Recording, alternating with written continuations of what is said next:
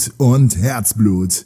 Der Grill-Podcast mit Martin Block und Nico Buch. Ja, hallo, herzlich willkommen zu einer neuen Folge von Feuer, Glut und Herzblut, dem Grill-Podcast. Martin und ich sind wieder unterwegs, äh, dieses Mal auf der Spoga und wir sind am Stand von Feuerhand und Petromax, ist ja eine Firma. Und ähm, ja, hi Martin. Ja, herzlich willkommen. Und wir haben äh, als Gesprächspartner mal wieder den Jonas bei uns im Podcast. Äh, hallo Jonas. Hi, grüße euch. So, dieses Mal wollten wir ein bisschen mit dir über Feuerhand sprechen. Äh, bis jetzt hatten wir immer, wenn wir bei dir waren, äh, Petromax, die Dutch Oven und äh, das ganze Abenteuerzeugs als Thema. Heute wollen wir mal ein bisschen äh, ja, über Feuerhand sprechen. Und ja, kannst du mal kurz erklären, was ihr mit Feuerhand so vorhabt, für was Feuerhand steht und äh, was ihr für Produkte im Angebot habt? Genau. Ähm, also es gab ganz kurz zur Urgeschichte, also es gab ähm, vor roundabout 100 Jahren gab es immer zwei Firmen in Sachen Petroleumbeleuchtung. Eine war die Starklichtlampe, das war Petromax und eins war äh, Sturmlaterne, Notbeleuchtung, Stallbeleuchtung, das war die Feuerhand. Und wir hatten, es war immer so, wir waren auf Messen unterwegs und mit Petromax und die Leute meinten, ja, ah ja, ja, Petromax kenne ich. Sag mal, kennt ihr Feuerhand? Ja, kennen wir. Und irgendwann hatten wir die Möglichkeit, die Rechte zu übernehmen. Das war 2014, haben wir die Feuerhand Markenrechte übernommen. Ähm, Feuerhand ist an sich eine Sturmlaterne, die wir auch immer noch bauen. Das ist die äh, Feuerhand 276 Baby Special. Ähm, wird in Deutschland gefertigt, bei Hamburg. Ähm, in einer wirklich adäquaten Stückzahl. Also wir haben da so ungefähr 100.000 Stück im Jahr, die davon produziert und verkauft werden. Ähm, wir haben die Marke natürlich nicht übernommen wegen der schönen Sturmlaterne, das ist ein Teil davon, sondern wir wollen aus Feuerhand eben ja eine, eine Marke aufbauen, ähnlich wie wir es aus Petromax gemacht haben ähm, und in einem leicht anderen Bereich. Äh, für uns steht Feuerhand für Terrasse draußen, etwas designlastiger, auch ruhig ein bisschen weiblicher oder ein bisschen geselliger, lifestyleiger angetouched. Ähm, das ist die Idee im Vergleich zu Petromax. Petromax ist halt der Marlboro-Mann ohne Zigarette. Ich bin draußen äh, und ich bin zwar im Garten, aber ich könnte ja auch am Yukon sitzen. Und Feuerhand ist eben eher, wo man sagt, coole Produkte, gute Qualität, kann man aber zum Beispiel auch auf dem, von einem Cube House auf den Tisch packen äh, und das passt halt gut zusammen, genau. Also das Feuerhand ist ein bisschen ambientiger und ich kann da so einen gemütlichen Abend mit Familie auf der Terrasse vom Wohnwagen, vom Ferienhaus und da dann verschiedene, man, die Feuerhand gibt's ja in zig Farben, ne? Weißt du auswendig, wie viele Farben ihr schon im Programm habt? Ähm, genau, also äh, die Laterne gibt es, also rein theoretisch können wir das gesamte RAL-Spektrum abbilden. Das sind, weiß nicht, 200 something Farben. Äh, Im Augenblick glaube ich aktuell im Katalog sind glaube ich 18 Farben. Ähm, und wir machen immer so ein bisschen Editionen, dass wir sagen, okay, eine Farbe läuft dann auch mal gut. Und dann nehmen wir die auch mal wieder raus und sagen dann, okay, wir machen auch mal ähm, was anderes. Wir hatten zum Beispiel mal so ein Türkis. Das hat ähm, unser japanischer Großhändler angefragt. Wir, wir haben, die hatten die fertig und bei uns äh, im Büro war ich die Ansage, das ist ja, also es war so wirklich eins oder null. Einige Leute, das ist ja super geil und andere Leute, boah, was ist das denn? Und mittlerweile ist das bei uns wirklich ein, ein guter Seller, die Farbe, ne? weil es halt, äh, ja, ist halt mal was anderes. Ne? Ja, die, die einen lieben es und die anderen hassen es, aber die es lieben, kaufen es dann auch. Ne? Für eine gewöhnliche Farbe vielleicht dann, äh, dann kaufst halt so der Durchschnitt der Leute, aber naja, ich, ich, bei uns wird es auch super reinpassen. Was denn so die äh, Farbe, die am besten läuft? Die silberne hier, die ganz farblose quasi oder ja, ist schon, also der Großteil ist die, die verzinkte Version, also die sind ja alle verzinkt. Ähm, und äh, ist auch einmal, weil wir ja auch viel, also wir haben ja auch viele Hilfswerke, äh, die wir beliefern, äh, teilweise Armeen und sowas, die einfach sagen, als Notbeleuchtung. Kann man sich natürlich fragen, wozu brauche ich sowas heutzutage in Zeiten der LED noch als Notbeleuchtung? Kann ich euch aber ganz einfach sagen, wenn ihr bei uns eine Feuerhand kauft und stellt die in den Keller und der Strom fällt aus, dann füllt ihr da Öl rein, wartet 20 Minuten, zündet die an und ihr habt Licht. Wenn ihr euch eine LED-Lampe in den Keller legt und die liegt da ein halbes Jahr und der Strom fällt aus, dann geht die LED auch nicht an und ihr werdet die auch nicht mehr ankriegen, weil die Batterie einen Masseschluss hat und einfach platt ist. Ne? Ich habe auch schon überlegt, jetzt für einen Wohnwagen, haben wir ganz neu, äh, so eine kleine, die Anthrazit, glaube ich, ist die neue, ne, die ihr jetzt rausgebracht habt. Die sieht ganz schick aus und die werde ich mir, glaube ich, holen für einen Wohnwagen, so einmal als fürs Vorzelt und einmal auch so, wenn ich mal aufs Klo gehe, ins Klohäuschen.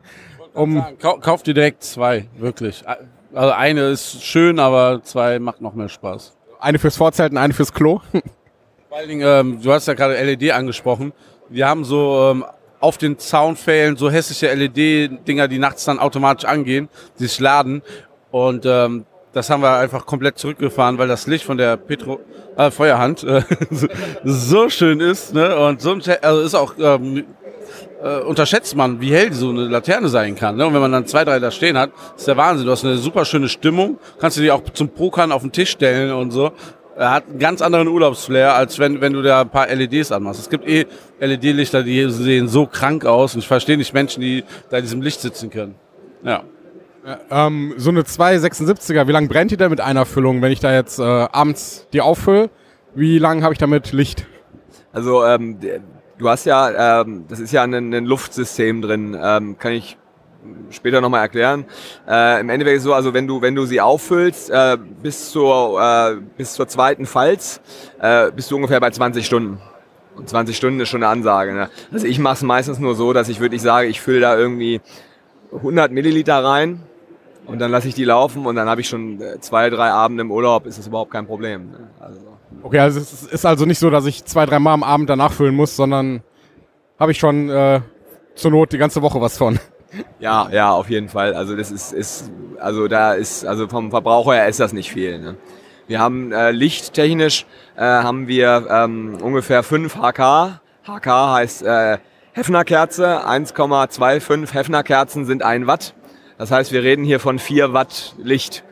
Und das ist, wie du schon gesagt hast, gar nicht so wenig. Vor allem, also klar, wenn du es natürlich ringsherum groß beleuchtet hast, denkst du, das ist nichts. Aber wenn es wirklich dunkel ist, ähm, ist das schon ein Unterschied, weil das sind fünf Kerzen gebündelt auf einen Punkt. Das ist schon ähm, gar nicht so wenig. Okay, also die Lampen haben wir auf jeden Fall schon mal gesehen, aber wenn wir jetzt hier am Stand also ein bisschen rumgucken, beschränkt sich Feuerhand ja nicht mehr nur auf die äh, auf die Lampe, sondern äh, ihr habt ein bisschen aufgerüstet, was das Sortiment angeht, habe ich gesehen. Genau, wir haben, ähm, ich weiß gar nicht, letztes Jahr war das, haben wir den Feuerhand Pyron oder Pyron ähm, gelauncht. Das ist eine doppelwandige Feuertonne, die ähm, mit dem, äh, also die zwei Effekte hat, einmal den Kamineffekt und den Holzfaser, äh, der Holzvergasereffekt. Ähm, kann man sich so vorstellen, dass das Abgas praktisch nochmal in einer zweiten Verbrennung verbrannt wird ist ähm, relativ holzkonsumfreudig, ähm, macht aber einfach einen Riesenspaß, ist einfach, also es, es ist irre, diesen Effekt zu sehen. Es brennt rauchfrei. Du hast zum Ende nichts über außer reinste Asche. Also nicht so, dass du dann irgendwie so verkokeltes Holz noch drin hast. Ähm, der, der Output hitzemäßig ist, ist irre. Ähm, und wir haben letztes Jahr dazu noch äh, äh, angeboten, ähm, was sehr gut auch in Kombination läuft, eine, eine Feuerplatte mit einem Unterbau für den Pyron. Ähm, ist wirklich eine, eine klassische Feuer, äh, Feuerplatte, die relativ klein ist mit äh, 57 Zentimetern, reicht aber voll aus, um auch mal für fünf, sechs Leute zu kochen. Ähm, und hat eben den Vorteil, dass ich mir nicht so ein großes Ölfass irgendwie auf der Terrasse stelle, sondern ich habe wirklich eine, eine schicke Tonne, die was kann. Und wenn ich sage, okay, ich möchte jetzt drauf kochen, packe ich die Platte drauf, kann auch oben noch irgendwie einen Kessel oder irgendwas draufstellen. Ähm, und wenn ich es nicht mehr möchte, nehme ich die Platte ab, hänge die in die Garage und habe halt wieder meine, würde ich optisch und funktional sehr schöne Tonne. Ne? Ist auf jeden Fall ein schickes Teil. Wie viel wiegt das? So, ich schätze mal so vom Gucken 20 Kilo? Nee, glaube ich nicht. Ich, ich müsste jetzt lügen. Also ich würde jetzt so auf 10, 12 Kilo tippen. Und ähm, hinter dir sehe ich so einen kleinen, schnuckeligen, es sieht ein bisschen aus wie so ein japanischer Reiskocher. Genau, ähm, das ist das neueste Produkt. Also ihr seht hier einen Prototypen. Bitte nagelt mich nicht fest und sagt, der Taurek hat gesagt, das kommt im März. Ähm, und zwar ähm, ist das der Feuerhand Temper. Äh, ist ein komplett neues Produkt. Alle sagen, es ist ein Tischgrill. Das stimmt schon, es ist schon ein Tischgrill. Ähm, aber normalerweise ist es ja so, also unter Grillen versteht man ja, wir treffen uns, ich begrille dich oder du begrillst mich oder ich begrille mehrere Leute oder umgekehrt. Und der Temba hat ein anderes Konzept. Der, der Temba ähm, ist dafür gedacht, dass ich sozusagen mich, äh, äh, ich treffe mich mit meinen Freunden. Äh, pro zwei Leute oder drei Leute ist ein Temba in Betrieb. Äh, der hat einen ähm, speziellen Kokoskohlering. Den zünde ich an, das dauert so eine Viertelstunde. Dann glüht der Ring, äh, zwei Stunden konstante Hitze, 400 bis 450 Grad Output nach oben. Also schon eine Ansage äh, und habe dann wirklich so ein bisschen so dieses japanisch-koreanische Grillerlebnis. Das heißt, ähm, ich äh, mache zum Beispiel ein paar Gambas drauf, kann mir auch mal ein Fleisch kaufen, wo ich sage, ich kann nicht vier Leute abends mit einem 80 Kilo das äh, äh, mit einem irgendwie Fleisch äh, be, be, begrillen, was äh, pro Kilo 80 Euro kostet Dann kann ich sagen, mach mir mal 200 Gramm, schneide ich ein paar schöne Stückchen, mariniere die, pack die drauf und dann kann man auch mal sagen, hier guck mal, wir haben hier richtig extrem hochwertiges Fleisch, ähm, unterfüttern das noch ein ganzen mit Gemüse und äh, habe dann wirklich ein Grillerlebnis. Und äh, also ich hab's, war zum Anfang auch skeptisch, als die Idee kam, aber du hast wirklich ein Grillerlebnis, du hast, du hast das Aroma, du hast das Geräusch, du hast das Feeling und du hast sogar das Branding. Ja? Also wo du wirklich sagst, das ist geil, das macht richtig Spaß. Ist quasi wie Raclette, nur geiler. Genau, ist so ein bisschen wie, wie, wie Raclette, aber das Ganze als Grill. Äh, noch in einer, in einer sehr ansprechenden Form, auch sehr durchdacht ist zum Beispiel so, dass der, der Grillrost oben äh, ist so konstruiert, dass er Rinden hat, dass der, äh, dass wenn Saft oder Flüssigkeit runterkommt, dass die äh, nicht irgendwie auf den Brenner tropft, sondern außen dran vorbei, unten in die, in die Schale, in den Korpus. Ähm, angedacht ist, wir hoffen, dass es klappt, äh, dass man zum Ende äh, sozusagen die ganzen Komponenten einfach in den Geschirrspüler tut, einmal durchspült, trocken macht, ab in den Schrank und fertig. Das sieht nach einem sehr schönen Spielzeug aus, wenn man mal unterwegs ist und ein bisschen Bock hat, ein bisschen Fleisch zu konsumieren. Perfekt. Und vor allen Dingen die, die Hitze, äh, dass er über 400 Grad geht, fasziniert mich, weil ein Raclette, wie Nico gerade gesagt hat, das ist ja meistens, dann legst du irgendwas drauf zum Grillen. Das ist eigentlich immer alles zäh und durchgebraten, bevor es irgendwie eine schöne Kruste hat. Und ähm, das erinnert mich ein bisschen an diesen koreanischen Barbecue und das geht bestimmt gut ab, ja. Und du hast gerade davon gesprochen, dass äh, jemand auf dich damit zukam. Macht ihr die Produktentwicklung so intern? Also habt ihr da quasi so richtige Erfinder sitzen bei euch in Magdeburg oder äh, wie läuft das so ab? Wie funktioniert das mit diesen Ideen und den Neuheiten und sowas? Also ähm, generell so, also es ist ganz unterschiedlich mit den Ideen, muss ich sagen. Also bei dem Produkt ist es zum Beispiel so, äh, das hat jemand mal entwickelt vor zehn Jahren ähm, und die haben sich dann irgendwie zerstritten und wie auch immer und haben es halt nicht geschafft, das Produkt zu launchen. Äh, kam über Kaspar hier von MacBriquette auf mich zu. Ich habe mir das angeguckt und ich dachte, ich guck, guck's mir erstmal an. Und dann war der da, hat es auch vorgeführt. Ich stand da abends und dachte wirklich, das wär, passt sowas von ins Feuerhand-Portfolio. Also wir können das Produkt auch in den verschiedenen Farben dann machen. Das heißt, ich habe eine pinke Feuerhand und daneben einen pinken Timber. Und äh, die beiden Frauen kriegen das Ganze in pink und die beiden Männer haben das gleiche stehen, aber in matt schwarz. Ja, also das ist schon, ist schon eine schicke Sache. Ganz kurz zurück zum Thema Entwicklung. Ähm, also Unterschied, wir haben manchmal Leute, die kommen auf uns zu mit super Ideen und wir sagen, machen wir. Äh, wir haben eine eigene Produktentwicklung, das heißt, wir haben drei Ingenieure sitzen, äh, die auf SolidWorks äh, Produkte gestalten. Die meisten Ideen grundsätzlich kommen von mir. Ähm, also ich habe das immer, dass ich häufig, bin irgendwo auf dem Flohmarkt und sehe irgendwas und denke mir, das ist ja lustig. Gucke ich online, hm, gibt keinen, der das irgendwie professionell so ein Produkt baut. Dann gehe ich zu den CAD-Lern sage, hier, packen wir das mal in CAD rein, dann setzen wir uns hin und sagen, hm, wie können wir das denn funktionaler machen? Können wir es noch ändern? Können wir es noch schlauer machen? Können wir noch irgendwas hinzufügen? Es sind auch relativ viele Produkte, die nie auf den Markt gekommen sind, kann ich ganz offen sagen. Weil ich gesagt habe, ist schön, funktioniert auch, überzeugt mich aber nicht. Ja, und so entstehen dann im Endeffekt die Sachen. Nächster Schritt ist dann Prototyping, also es ist meistens, dass wir dann einen 3D-Druck machen, um erstmal die Haptik zu kriegen. Wie, wie fühlt sich das Produkt überhaupt an? Wie ist das Größenverhältnis? Stimmt's oder nicht? Ja, und dann geht's in Werkzeugbau und äh, Verpackung und so weiter und so fort. Also und Bedienungsanleitungen, Wording, äh, Namensfindung ist immer, die Leute lachen schon immer, also bei, bei Petromax besonders immer, ja, FS, FK und ähm, sagen wir mal, naja, wir nehmen dann teilweise wirklich die Working Title aus dem CAD, weil wir also, also extrem viele Produkte haben.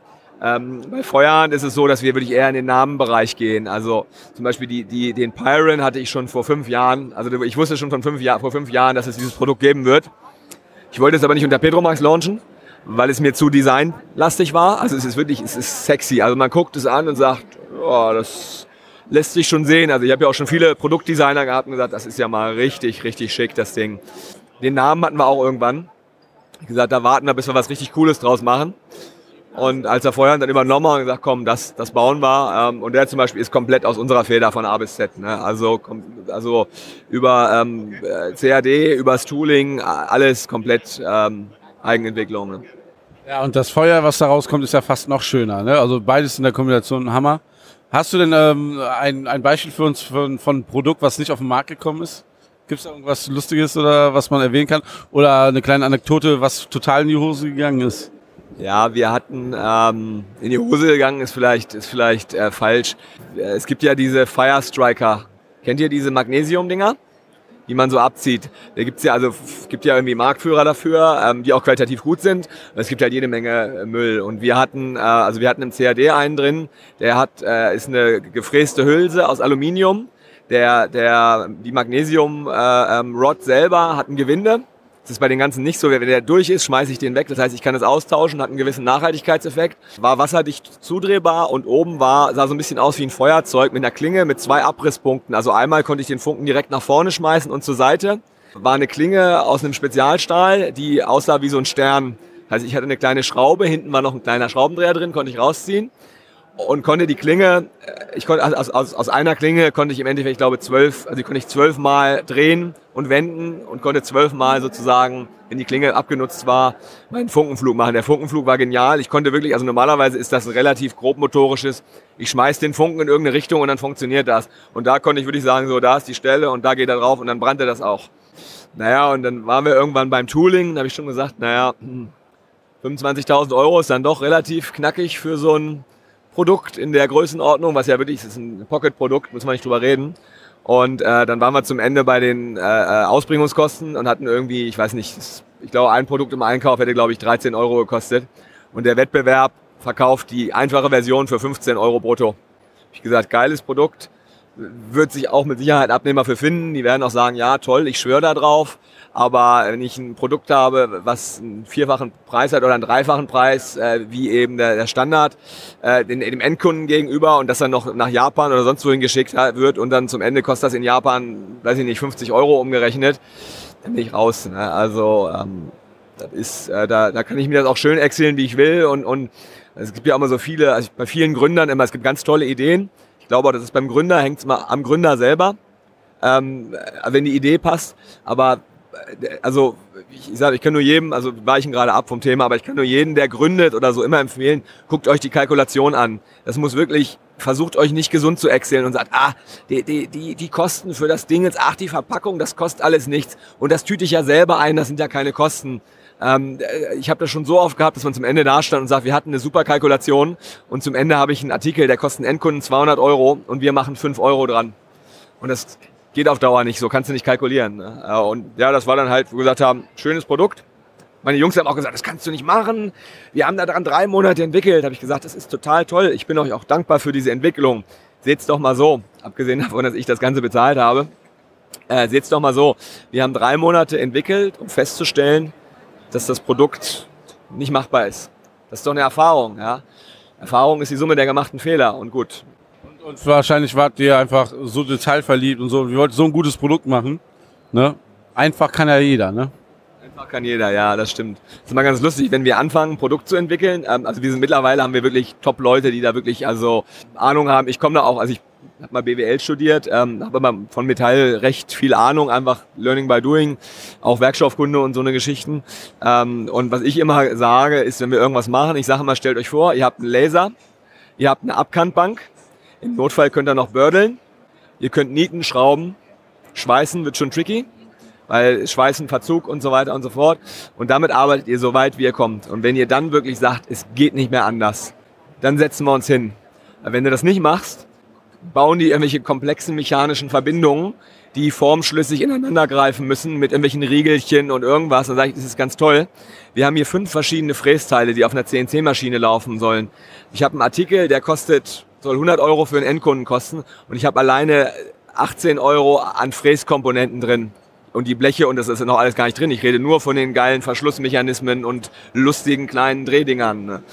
Ja, und da musst du halt einfach gucken. Ähm, aber das ist halt, umso länger man das macht, umso besser wird man. Und manchmal merkt man auch, man kann ein Produkt einfach nicht machen und ich mag es auch nicht, dann so ein gekrampftes Ding auf den Markt zu bringen, sondern entweder es wird was oder es wird nichts. Ja, würde ich mal sagen, vielen Dank schon mal für den Einblick mal in die Firma Feuerhand. Wie gesagt, die kam ja bei uns bis jetzt immer relativ kurz. Ja, Martin, siehst du hier noch irgendwas, was dein Interesse geweckt hat, oder? Haben wir, haben wir letztes Jahr schon den Burger-Wender gehabt? Aber ist das nicht Petromax? Ja, da, ja. Falscher Podcast. Dann spoilern wir mal einfach. Okay, wir machen vielleicht einen kleinen Seitenblick zu Petromax, was wir da hier gerade so sehen. Also den Burgerwender, das hat natürlich dein Interesse geweckt, ne? Ja, ich weiß nicht, ob, ob, ob ich das brauche, als vielleicht jemand, der das schon mal gemacht hat. Aber Mein, was ist der Vorteil von so einem Wender? Weil eigentlich geht man davon aus, so ein, so ein geiles Stück Fleisch auf der offenen Flamme gegrillt ist ja eigentlich so das Ultimative. Warum sollte ich das Fleisch zum Beispiel jetzt in so eine äh, Art Waffeleisen packen und mir die Burger da drin braten? Naja, zum einen, weil, weil, weil ich es kann, ne? das ist ja auch ein bisschen Männerspielzeug, also das muss man ja sagen. Ne? Ähm, also das äh, Kochergebnis ist schon sehr cool. Ne? Du kannst zum Beispiel damit einen Burger auch über dem Gaskocher machen. Du musst den ja nicht nur in die Glut reinwerfen. Ne? Du bist im Campingkocher unterwegs, willst dir einen Burger machen, haust es ins Eisen und machst dir das Ding auf dem, Gas, Gaskocher äh, zum Beispiel. Ne? Dafür taugt es. Ähm, ist auch so, dass halt ähm, im, im Guss ist nochmal was anderes. Das ist halt, also du hast halt, ähm, der, also der ganze Saft bleibt halt drin, der geht nicht raus. Ne? Ähm, also bei uns ein sehr erfolgreiches Produkt, muss ich sagen. Also ähm, deutlich besser als ursprünglich erwartet. Ne? Ich denke mal, die Leute gehen auch kreativ damit um und werden wahrscheinlich nicht nur Burger drin machen, sondern, keine Ahnung, irgendwelche Omelettes oder äh, irgendwelche Kombinationen mit Ei, Bacon und äh, irgendwelchen Teigkomponenten oder so. Ja, ganz klar. Also na, wir hatten es bei dem Waffeleisen zum Beispiel, wo dann einer Wurstbrät ins Waffeleisen gepackt hat und eine Wurstbretwaffel gemacht hat. Das ist schon sehr kreativ und cool. Ne? Also da, das, das geht schon. Ne? ich muss das Ding einfach mal demnächst ausprobieren. Dann, dann kriegt ihr so einen Haken, approved. Dann. Okay, nee, dann vielen Dank mal für den Einblick in äh, die Firma oder Marke. Marke ist beides, ne? Marke. Okay, vielen Dank für den Einblick da und ähm, ja, dann noch viel Erfolg hier auf der Messe und frohes Entwickeln. Ja, danke, danke. Schön, dass ihr da wart. Vielen Dank für die Einladung.